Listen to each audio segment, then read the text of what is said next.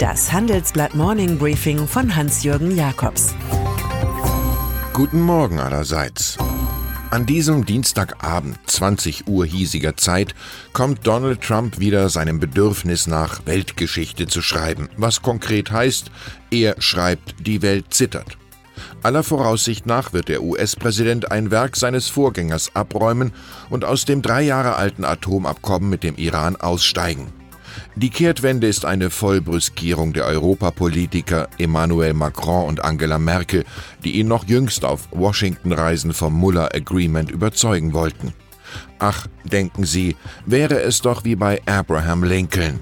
Ein Charakter ist wie ein Baum und der gute Ruf wie sein Schatten. Mit Teheran und Geschäften dort kennt sich Oliver North, 74, bestens aus.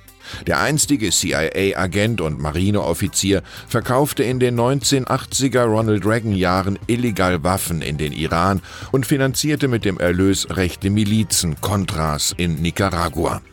Dafür wurde er verurteilt. Inzwischen aber hat die dunkle Zentralfigur der Iran-Contra-Affäre wieder Großes vor. Der bisherige Fox News-Kommentator North ist zum neuen Präsidenten der National Rifle Association NRA gewählt worden. Die Personalie polarisiert wie einst nur die des Präsidenten. Gut möglich, dass Trump ihn nach möglichen Aktionen im Schurkenstaat Iran fragt. Aus Angst vor geopolitischen Konflikten ist der Ölpreis inzwischen auf 75 Dollar gestiegen, Rekordwert seit 2014. Der Trumpismus wirkt auch hier Barrel für Barrel. Ein Übriges leisten die Förderbeschränkungen durch das OPEC-Kartell und die weltweit steigende Nachfrage. Konjunktur am Öltropf lautet unsere aktuelle Titelgeschichte, in der auch nicht der Hinweis auf eine Einschätzung von Goldman Sachs fehlt, wonach Öl bald 80 Dollar kosten wird. Manchmal hat Journalismus direkte Folgen.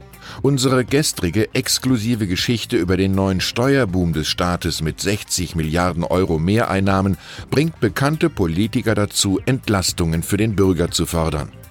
Ich hielte das für eine gute Idee, sagt CDU-Generalsekretärin Annegret Kramp-Karrenbauer.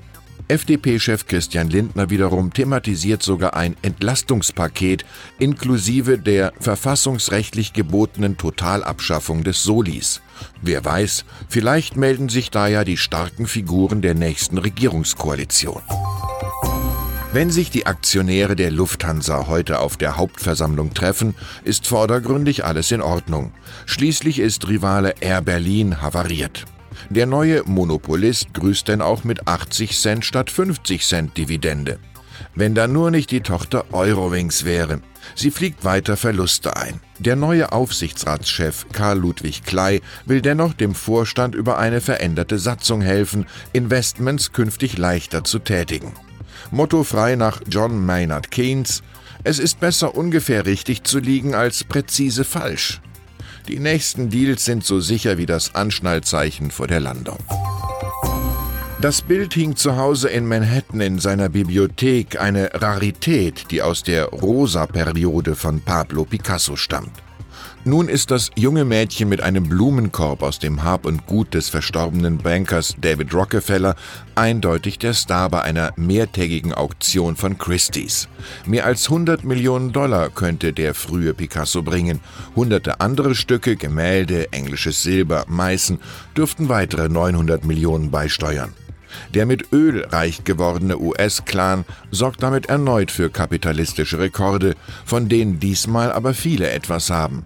Philanthrop David verfügte, der Erlös solle an Institutionen wie die Harvard University und das MoMA fließen. Ich wünsche Ihnen einen erlösträchtigen Tag, natürlich nicht ohne Blumen. Es grüßt Sie herzlich Hans-Jürgen Jakobs.